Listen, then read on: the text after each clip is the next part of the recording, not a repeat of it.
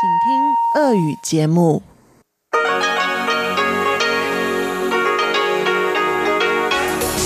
эфире Международное радио Тайваня. Здравствуйте! В эфире русская служба Международного радио Тайваня. У микрофона Мария Ли. Мы начинаем нашу ежедневную программу передач из Китайской Республики. Наши слушатели на частоте 5900 кГц с 17 до 17.30 UTC услышат сегодня обзор новостей недели и рубрику Владимира Малявина «Всемирный Чайна-таун». А те, кто нас слушает на частоте 5590 кГц с 14 до 15 UTC, а также на нашем сайте в интернете, услышат также рубрики «Наруан Тайвань» с Игорем Кобылевым и повтор тур радиопутешествия по Тайваню Чечены Кулар.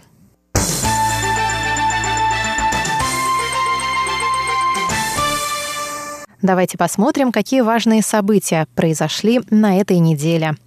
Премьер исполнительного юаня Тайваня Лай Цинде ушел в отставку 11 января. Его место займет 71-летний Су Чан, ветеран ДПП, избиравшийся в мэры Нового Тайбе на прошедших в ноябре 2018 года муниципальных выборах. Президент Тайваня Цай Янвэнь поблагодарила Лай Цинде за работу и официально объявила о назначении Су Джинчана новым главой правительства. По словам Цай, Су обладает тремя главными качествами, необходимыми на посту премьер-министра. Сейчас Тайваню нужен опытный глава исполнительного юаня. Нужен человек, обладающий решительностью и исполнительностью, чтобы завершить реформы и продолжить развитие страны. Президент Цай Янвэнь добавила, что Лай Цинде на посту премьер-министра сформулировал реформы, а Су Джинчан займется их осуществлением. Мы уже видим результаты проведенных реформ, строительства, экономического развития, которые были реализованы прежним составом правительства. Сейчас важно поделиться этими результатами с тайваньским народом. Я надеюсь, что граждане ощутят на себе результаты правительственной политики Су Дженчана. 就是施政务必让人民有感。 Су Чан родился в уезде Пиндун и закончил юридический факультет Государственного тайваньского университета. С 1989 по 1993 годы он занимал пост главы уезда Пиндун, избирался депутатом законодательного юаня, а с 1997 по 2004 годы был главой уезда Тайбэй. В настоящее время это город Новый Тайбэй. В 2004 году он занял пост генерального секретаря президентской канцелярии, а во время президентства Чень Шуйбеня уже был премьер-министром на протяжении одного года.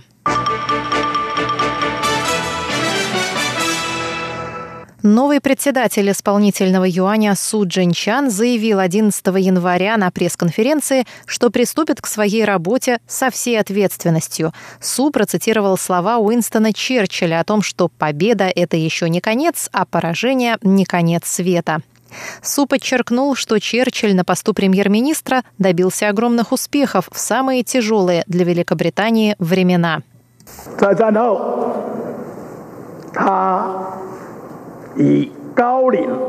После войны Черчилль уже в преклонном возрасте дважды был премьер-министром.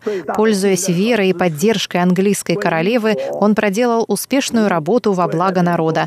А я благодарю президента Цай Янвэнь за эту возможность и оказанные мне доверие и поддержку.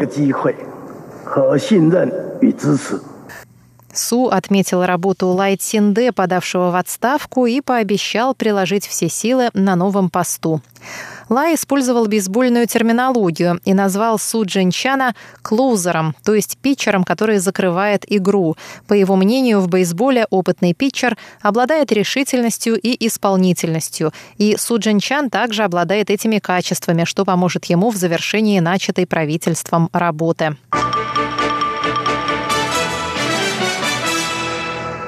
Внимание тайваньской общественности привлек вопрос защиты прав рыбаков-мигрантов на Тайване. Глава профсоюза рыбаков-мигрантов уезда Илань Ли Ли Хуа рассказала 10 января об ужасных условиях, в которых живут и работают рыбаки, и показала фотографии. По ее словам, такие условия просто немыслимы. Депутат от партии Гаминдан Сюй Юйжень отметил, что в докладе о положении с правами человека в странах мира и докладе по борьбе с торговлей людьми Госдепартамента США в 2018 году Тайваню было вынесено предупреждение в связи с рыбаками-мигрантами. В ЕС также обеспокоены условиями рыбаков-мигрантов, и если ситуация не изменится, на Тайвань будет отправлена инспекционная группа. Глава управления по делам рыболовства Хуан Хуньянь подчеркнул, что в течение трех лет непременно будут проведены соответствующие реформы.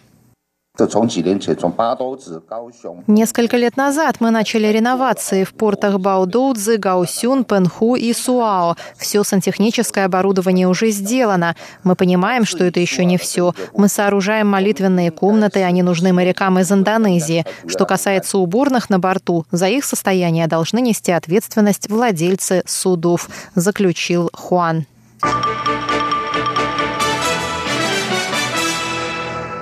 Пресс-секретарь Совета национальной безопасности Белого дома Гаррет Маркес в социальной сети Твиттер опубликовал заявление о поддержке Тайваня и призвал Пекин прекратить давление на Тайвань. Маркес также сделал перепост ответа президента Тайваня Цай Янвэнь на речь председателя КНР Си Диньпина об объединении. Пресс-секретарь президентской канцелярии Тайваня Линь Хэмин выразил 8 января благодарность Маркису. Линь отметил, что США – главный союзник Тайваня на международной арене и подчеркнул особую важность развития тайваньско-американских связей для обеспечения стабильности в Восточной Азии. Представитель Министерства иностранных дел Тайваня Оудян Ань, в свою очередь, также поблагодарила Гаррета Маркеса за его пост в Твиттере. В ответ на вопрос об использовании социальных сетей для политических заявлений Оу сказала, что Твиттер – один из инструментов выражения мнений. Тайваньский МИД также часто использует Твиттер. Твиттер играет важную роль. С его помощью можно немедленно и полно выразить точку зрения по любому вопросу. К тому же в нем можно высказаться прямо. Мы приветствуем все инструменты, которые позволяют сделать это, добавила Оу. По информации МИД о поддержке в адрес Тайваня заявили также некоторые члены американского Сената. Они призывают КНР вернуться к мирному и конструктивному диалогу с Тайванем.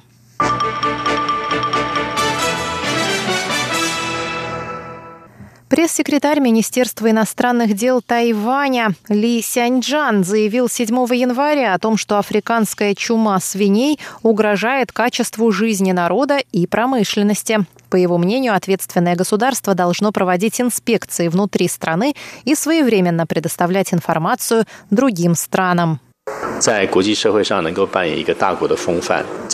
Мы призываем КНР стать образцовым членом международного сообщества.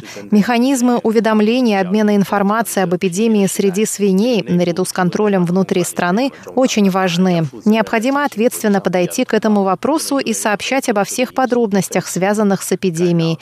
В этой ситуации нельзя руководствоваться политическими мотивами и мешать работе международной противоэпидемической системы, сказал ли. Ранее в официальном аккаунте МИДа Тайваня в социальной сети Twitter появился пост о том, что китайские власти даже со своими свиньями не могут справиться. Такое заявление вызвало широкий резонанс в обществе, в особенности на фоне других заявлений МИД. Например, после новогодней речи Си Цзиньпина тайваньский МИД назвал притязания КНР на объединение невежественными. В самом дипломатическом ведомстве заявили, что новые информационные платформы, такие как Twitter и Facebook, дают возможность высказать официальное мнение нетрадиционными способами.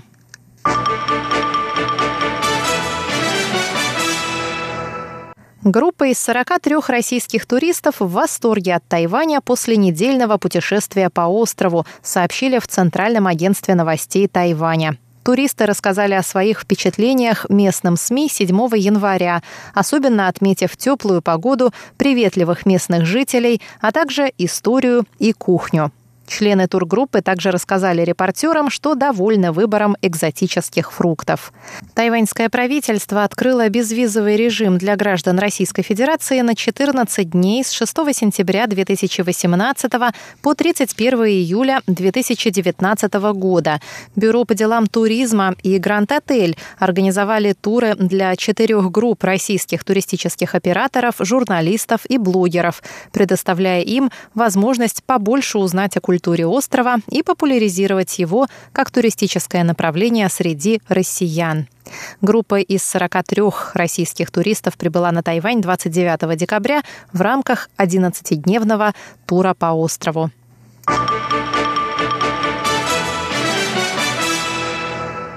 Тайвань занял пятое место в списке самых гостеприимных стран в 2018 году, по мнению пользователей сайта Booking.com, крупнейшей компании по бронированию отелей онлайн.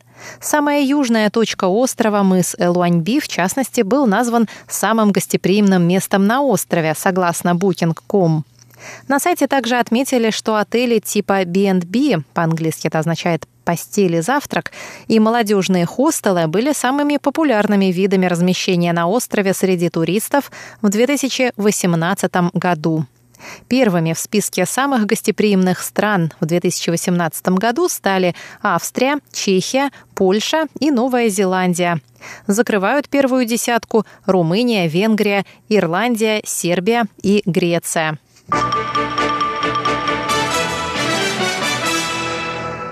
Тайвань вошел в список 40 лучших мест для туризма по версии британского издания The Guardian. Редакция газеты призвала читателей посетить южную часть острова, в частности, новый культурный центр Вэй-Уин в Гаусюне. В этом центре одновременно может проходить до пяти оперных представлений. Центр также включает открытый театр на крыше и концертный зал с самым большим в Азии органом. Британское издание также отметило фестиваль фонарей, который в этом году пройдет с 19 февраля по 3 марта. Кроме того, среди обязательных для посещения мест на острове оказались национальный парк Кэндин, храмы и маленькие улочки Тайнаня, а также велосипедный маршрут вокруг острова протяженностью в 939,5 километров.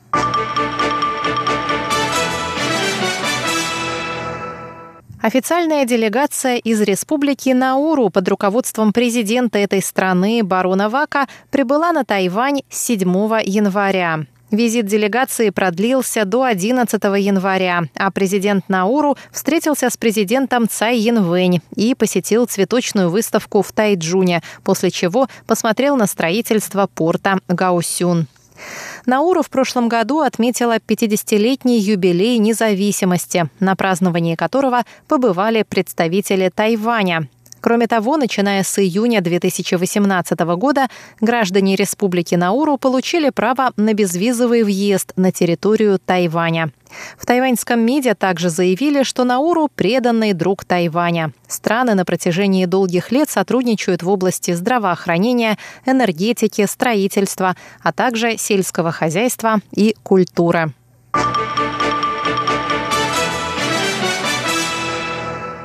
Последние годы среднегодовая температура на Тайване продолжает расти. В 2016 и 2017 годах была зарегистрирована самая высокая среднегодовая температура в истории – 24,4 градуса по Цельсию. В 2015 году среднегодовая температура достигла отметки в 24,3 градуса, а в 2018 24,22 градуса тепла. В Центральном метеорологическом бюро отметили 9 января, что среднегодовая температура повышается на всей планете, и Тайвань не исключение. Профессор Государственного университета Джун Ян Пен Тимин отметил, что повышение температуры наиболее заметно в зимний период, в то время как средняя температура летом останется прежней. Средняя температура в декабре 2018 года стала третьей, самой высокой с начала учета погоды Бюро в 1947 году и достигла почти 21 градуса тепла. В эти выходные на Тайване также стоит необычно теплая для января погода. В воскресенье на севере острова температура воздуха достигнет 14 градусов ночью и 19 градусов днем. В центральной части Тайваня будет от 16 до 27, а на юге от 19 до 29 градусов. Везде без осадков. На этом, дорогие друзья, я заканчиваю обзор новостей недели. С вами была Мария Ли. Оставайтесь на наших волнах.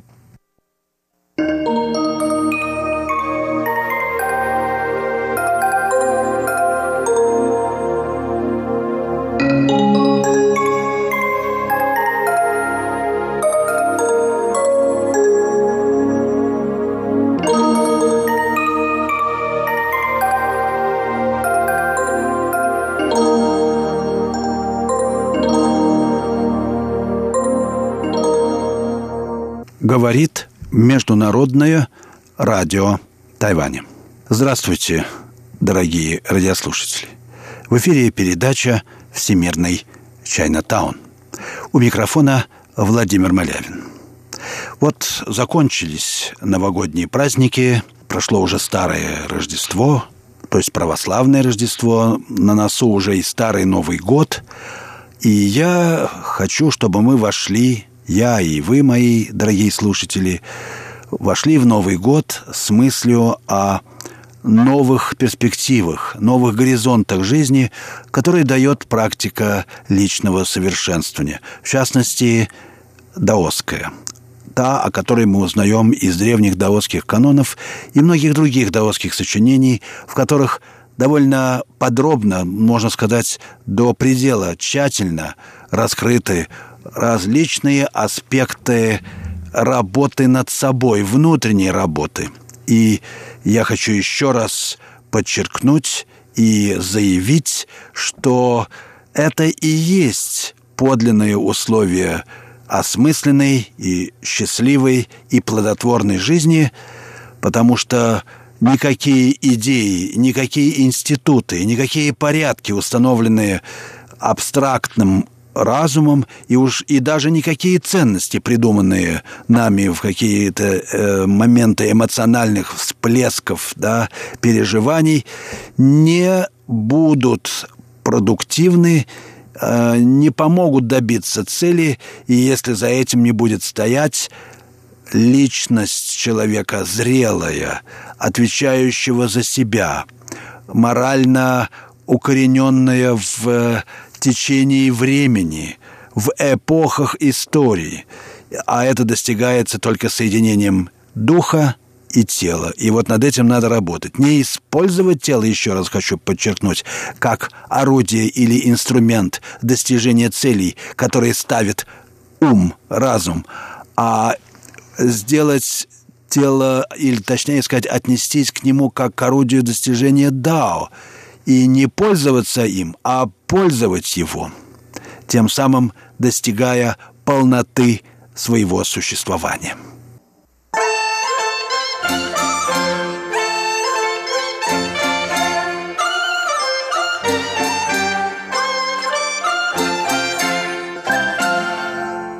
Итак, я продолжаю разговор о принципах личного совершенствования, совершенствования по природе своей духовно-соматического, в котором дух и жизненная субстанция сливаются и проницают друг друга в даосской традиции. Даосизм, помимо прочего, требует жить, так сказать, в реальном времени. Это и есть время тела, в сущности, которое на плоскости хронологического времени предстает неуловимым мгновением. Однако само по себе – как момент мирового творения и первозданной цельности бытия, оно вмещает в себя всю вечность времен и потому хранит в себе тайну бессмертия. Обрести жизнь вечную в даосском понимании значит уметь войти в этот вечно длящийся момент. Кстати, в китайской философской традиции его называли словом «тангся», то есть то, что дано сейчас, но я бы сказал, что это можно трактовать и как «настоятельное в настоящем». Вот так в позднем даосском фольклоре блаженный даосский небожитель входит в горлышко тыквы-горлянки. А эта тыква традиционно являлась в Китае символом универсума и навеки остается там, в мире блаженных, в мире внутри мира, потому что истина Дао имманентна жизни, и она не существует ни вне жизни как таковой, это прежде всего она и есть сама жизнь в ее первозданной чистоте, но даже и вне вещей – нет точки опоры для китайского мудреца, с помощью которой он мог бы перевернуть мир, да он и не желает этой точки опоры. Он отпускает все на свободу, он позволяет совершаться всем переменам в мире. Это важнее и интереснее, чем просто переворот мира.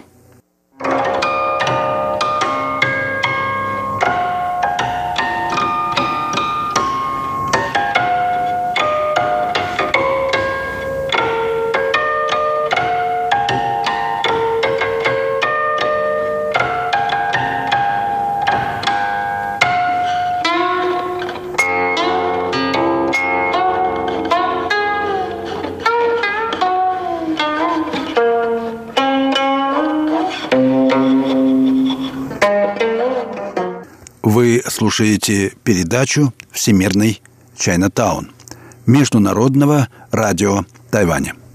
Передачу ведет Владимир Малявин. Я продолжаю рассказ о принципах личного совершенствования в даосской традиции. Я э, заговорил о природе времени, о понимании времени в даосизме. Итак, нужно сказать, что для даосов нет ни прошлого, ни будущего – но только настоящее.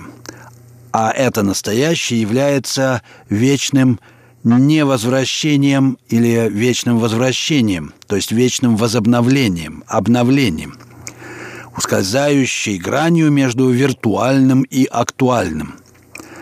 Оно охватывает всю бездну времен. Конфуцианских книжников очень интересовал вопрос, что было в древности – на этот вопрос даосские мудрецы уверенно отвечают. В древности было то же, что сейчас. Потому что реальное время присутствует всегда.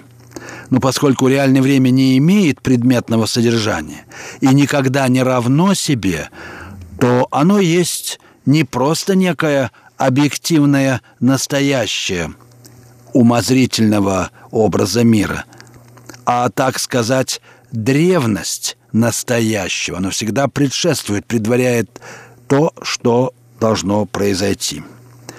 Оно есть динамический момент предвосхищения, начинающегося грядущего. Очень хорошо сказал даосский автор XIX столетия Хуан Дженди. Э, он э, записал, что пружина всего происходящего – заключена в мгновении, когда рождающееся еще не родилось. Оно только рождается. Получается, что возвращение к истоку, а это важнейший принцип даосской практики, делает возможным возвращение, возобновление всего сущего. Притворять великий путь означает возвращать все сущее к себе – но мир и все в нем никогда не тождественно себе. Мировой порядок управляется неисчислимо малым разрывом превращения. И поэтому речь идет о неповторяемом повторении и неразличаемом различии. В них каждая вещь становится сама собой в своем отсутствии, в своей небытийности – Другими словами, реальное время – это момент бесконечного саморазличения, отличия от себя. Он лишен идентичности. Поэтому подвижник пути – это неведомый и даже невозможный человек, но как раз поэтому он не может не быть, потому что неизбежно в мире именно невозможное – вот одна из безумных истин древних даосов.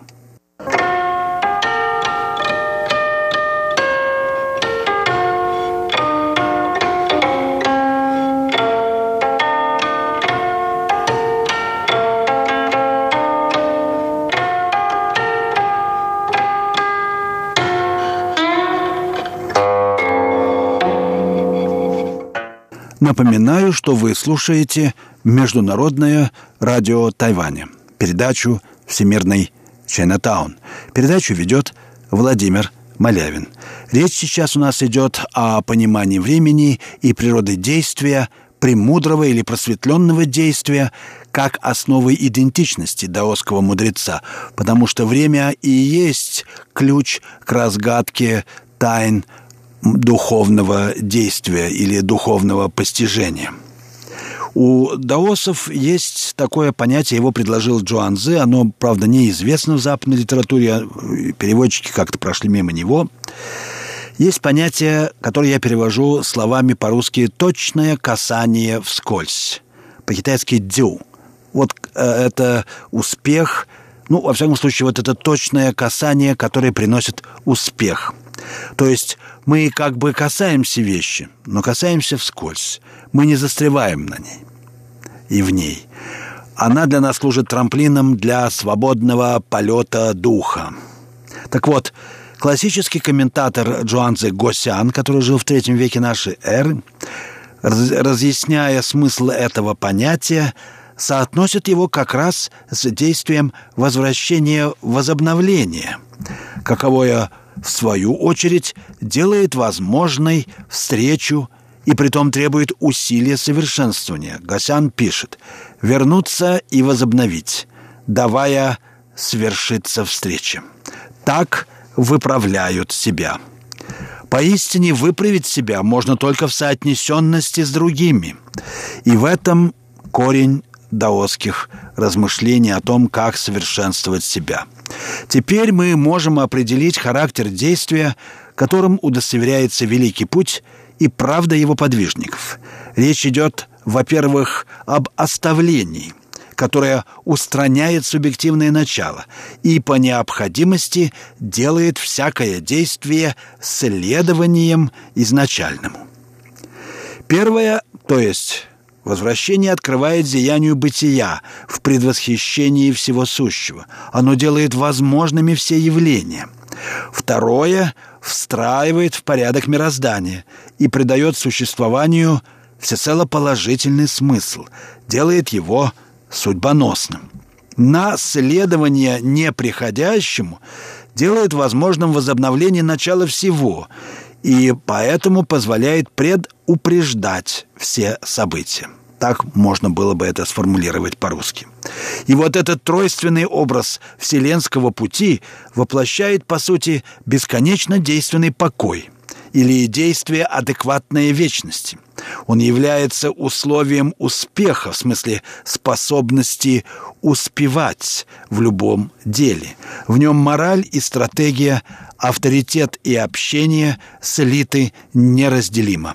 Вот так даосский мудрец в акте оставления, следования, возобновления организует мировой порядок. Природа же последнего есть центрированность, или точнее центрирование каждого момента существования.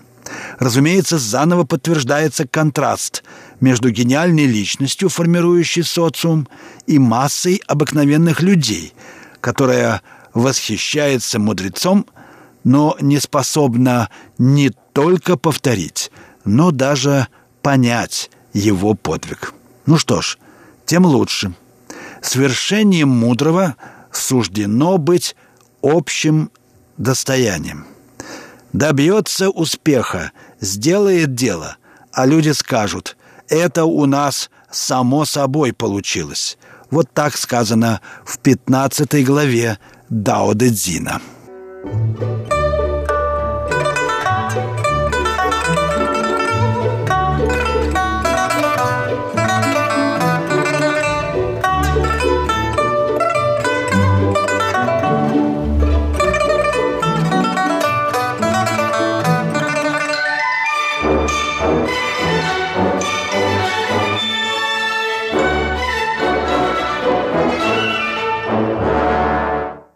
Вы слушаете передачу «Всемирный Чайна-таун» Международного радио Тайваня. Передачу ведет Владимир Малявин. Я продолжаю рассказ об принципах и мировоззренческих посылках даосской традиции личного совершенствования, которая имеет характер духовно-соматического совершенствования, то есть собирание, соединение и даже слияние воедино духа и тела, мыслей и опыта и переживания. Очень самобытная, уникальная в своем роде традиция, в которой э, главное э, материалом, главной субстанцией выступает вот эта психосоматическая субстанция ЦИ, она же жизненная сила, энергия, пневмо, дыхание, воздух и т.д. и т.п., которая не имеет даже и ближайших аналогов в западной мысли. Ну, об этом чуть позже – а пока я хочу сделать э, несколько выводов из сказанного мною сегодня по поводу природы э, просветленного действия в даосизме.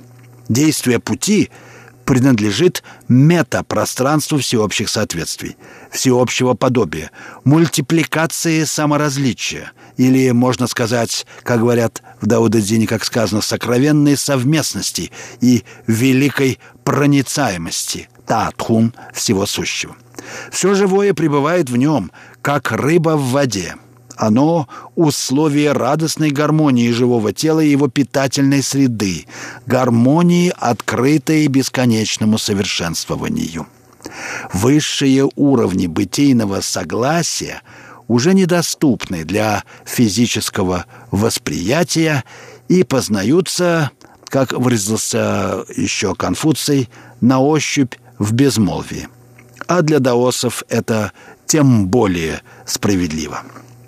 Ясно, что в метапространстве пути нет ни субъекта, ни объекта, а есть только события или памятные узлы, само различие вот этого реального времени, природа времени само различие, оно не имеет идентичности, которая образуется действием возобновления.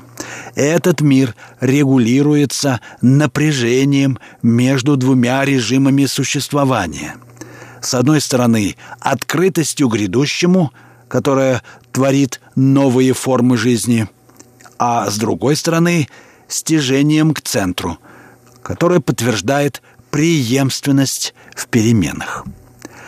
Их общее основание – некое первичное, досубъективное, трудно отличимое от жизненных инстинктов и э, того, что называют биологи э, по-английски фидбэком, непроизвольная э, реакция, ответ живой материи на воздействие, а по-даосски корень природы, пенсин, или одухотворенное влечение, шэньюй. Последнее проявляет себя как симпатия, укорененная непосредственно в жизненном динамизме. Между прочим, о такой симпатии писал еще французский философ Анри Бергсон почти, ну, около ста лет тому назад. И он назвал ее, кстати сказать, нечеловеческой по своей природе, потому что она выходит за рамки человеческого сознания. У Лао Цзы ее ближайшим аналогом выступает способность пути подкреплять таковость всего сущего. А по-китайски «фу цзирань» — это очень интересное словосочетание, явно имеющее определенный технический смысл для Лао Цзы. Другое слово в этом ряду важное в даосской литературе э, – слово «привечать», «предвосхищать», «предупреждать». Я бы даже сказал «выжидать», то есть ждать, выждать, когда долго ждешь и мудро ждешь что-то. По-китайски «дай». Итак, привечать грядущее, но вне какого-либо психологизма.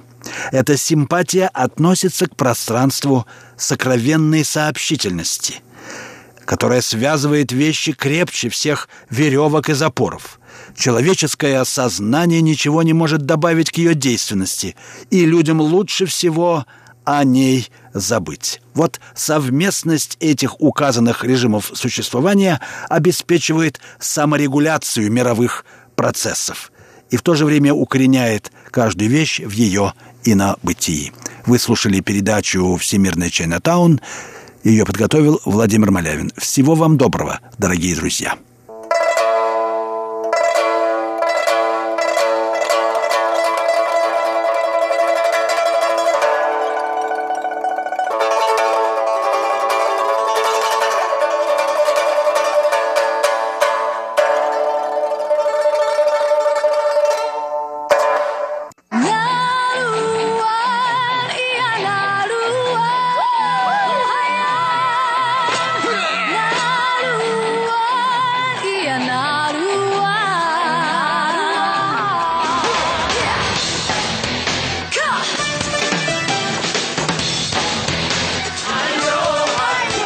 Добрый вечер, дорогие радиослушатели. В эфире передача «Нуруань Тайвань» и с вами ее ведущий Игорь Кобылев. В этом выпуске я хочу предложить вашему вниманию песни другого коренного народа Тайваня – Атаял – Народ Атаял – один из самых известных коренных народов на Тайване, и его население 85 тысяч человек составляет примерно 15% всего коренного населения острова. На сегодняшний день это третий по численности коренной народ Тайваня. Значение самоназвания этого народа Атаял означает «выдающийся человек» или «смелый муж». Одной особенностью культуры этого народа является обычай татуирования лица у мужчин и женщин, который, к сожалению, был запрещен японцами во время их администрации острова. С этим обычаем связана легенда, согласно которой парень и девушка жили в согласии, но парень стеснялся дотронуться до девушки, и тогда она с помощью угля сделала свое лицо более темным, и парень ее не узнал и больше не стеснялся трогать ее. И у них родились дети. Также считается, что эта татуировка выражает способность мужчины защищать свое племя и способность женщины шить одежду и вести дом. Давайте же послушаем традиционную атаяльскую музыку уездов Улай и Илань.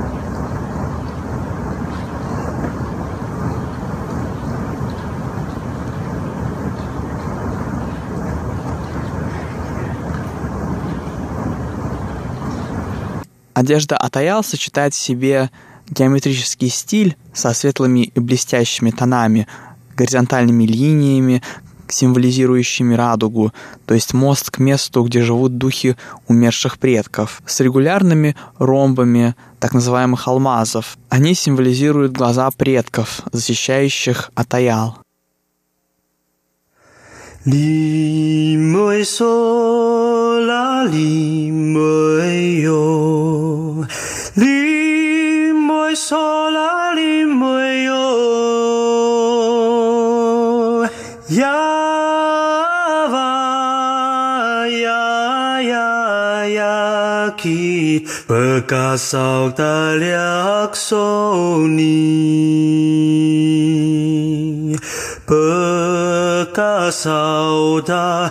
perkasauda kutuliaksoni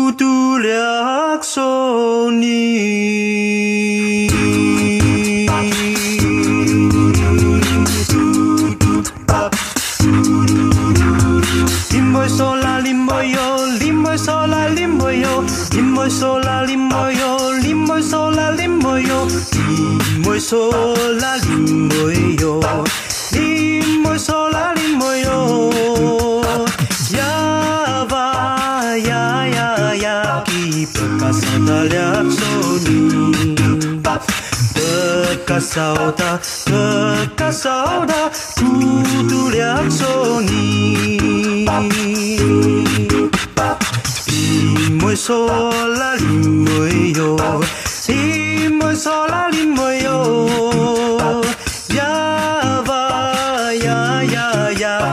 白卡萨达两索尼，白卡萨达，白卡萨达，孤独两索尼。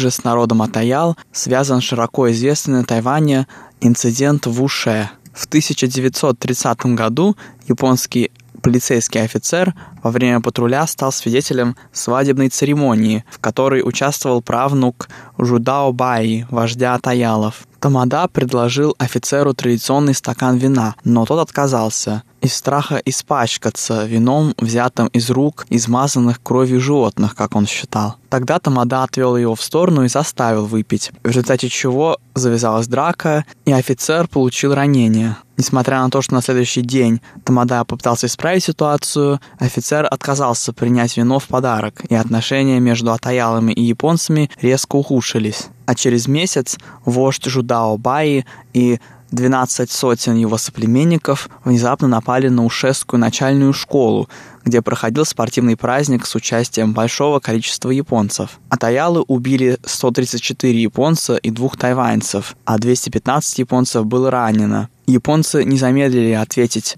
карательной операцией, в результате которой были убиты или покончили с собой 700 атаялов, а также 200 атаялов, сдавшихся японцами, были убиты соперничающими соперничающими племенами. Ну а теперь под конец нашего выпуска давайте послушаем еще одну песню с Атаялского фестиваля урожая. Называется она «Млахуй».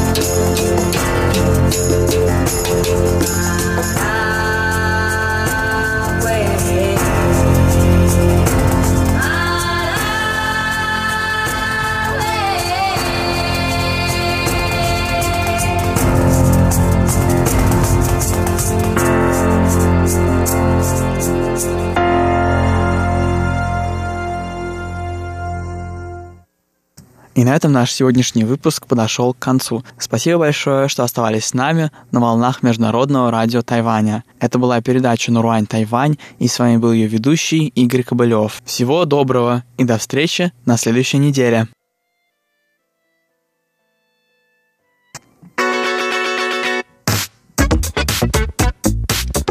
Радио путешествие по Тайваню.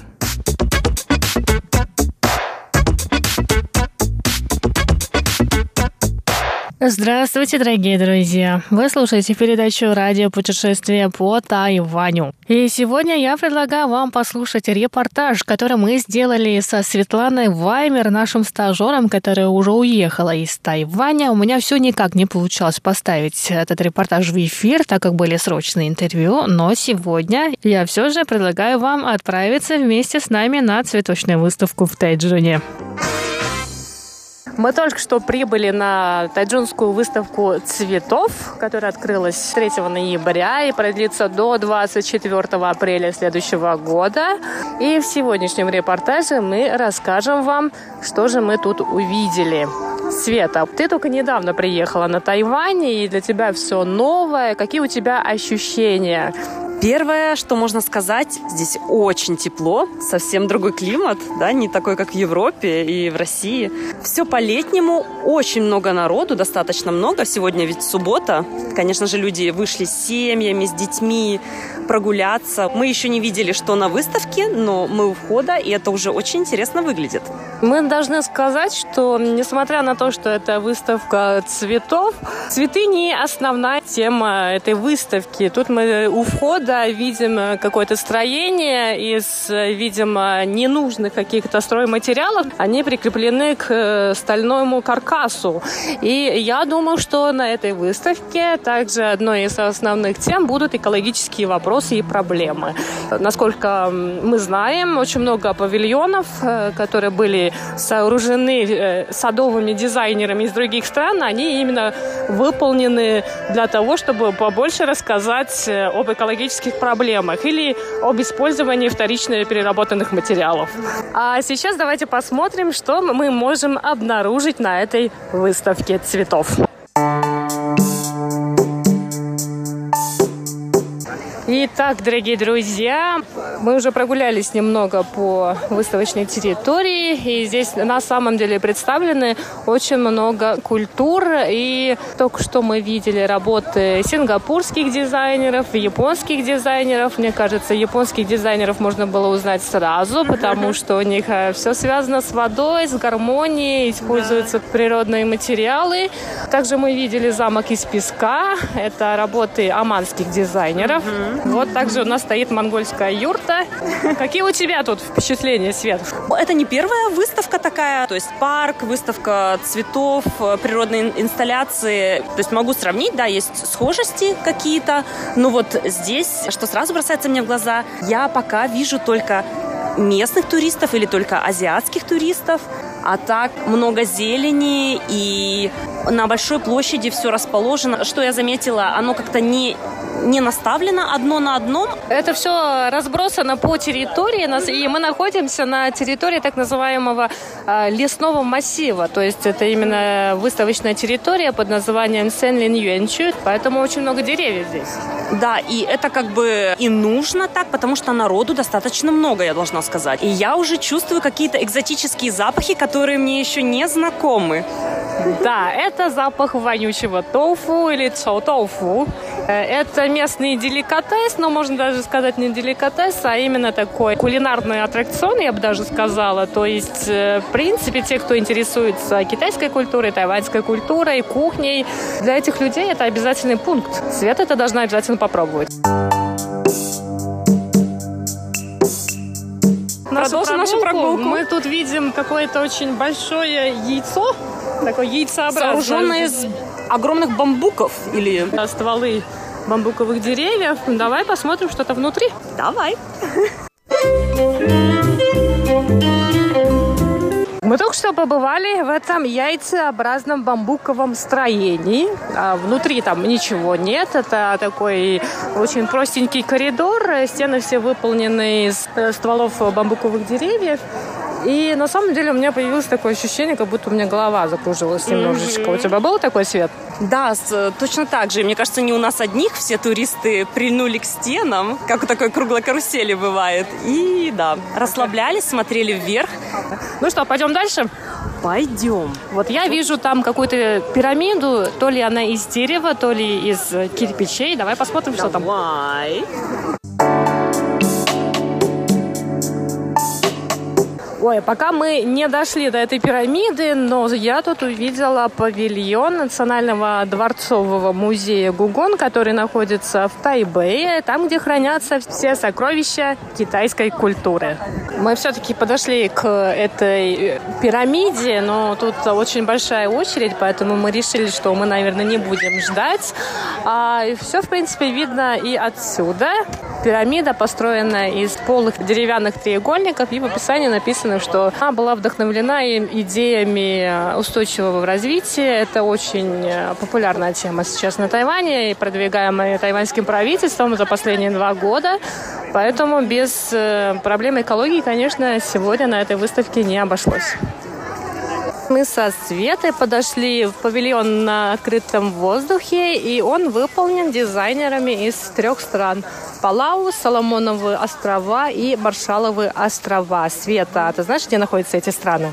Извини, я очень мало знаю в этой сфере. Можешь мне, пожалуйста, подробнее рассказать? И, может, для некоторых слушателей это тоже будет новым. Палау и Соломоновы острова и Маршаловы острова – это три страны-союзницы Тайваня в Азиатско-Тихоокеанском регионе. Всего в мире чуть более 10 стран поддерживает Тайвань, то есть они установили дипломатические отношения с Тайванем, и это в основном страны Латинской Америки или страны в Азиатско-Тихоокеанском регионе. Вот этот открытый павильон, он был э, сооружен дизайнерами и представителями этих стран. В тайваньском правительстве попросили посольство Палау на Тайване, чтобы они создали вот такой вот павильон. И что мы здесь видим? Видим мы здесь э, белый песок, маленький стеклянный павильончик, э, который выполнен в таком в стиле... стиле морском. Я думаю, что находясь здесь, я погружаюсь в природу этих островов, стран, и у меня должно создаться впечатление, что я там.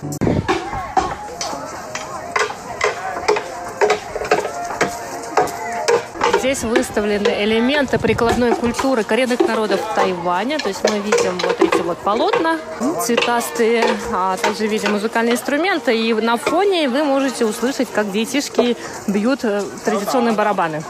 Ну, кроме этих барабанов, также мы видим варган, выполненный из дерева, и он тоже является музыкальным инструментом коренных народов Тайваня. То есть это на нем можно, можно играть э, определенные мелодии. Правда? Видя этот инструмент, я не могу себе представить, какие звуки он издает. Выглядит интересно. Ну, мы можем сейчас послушать.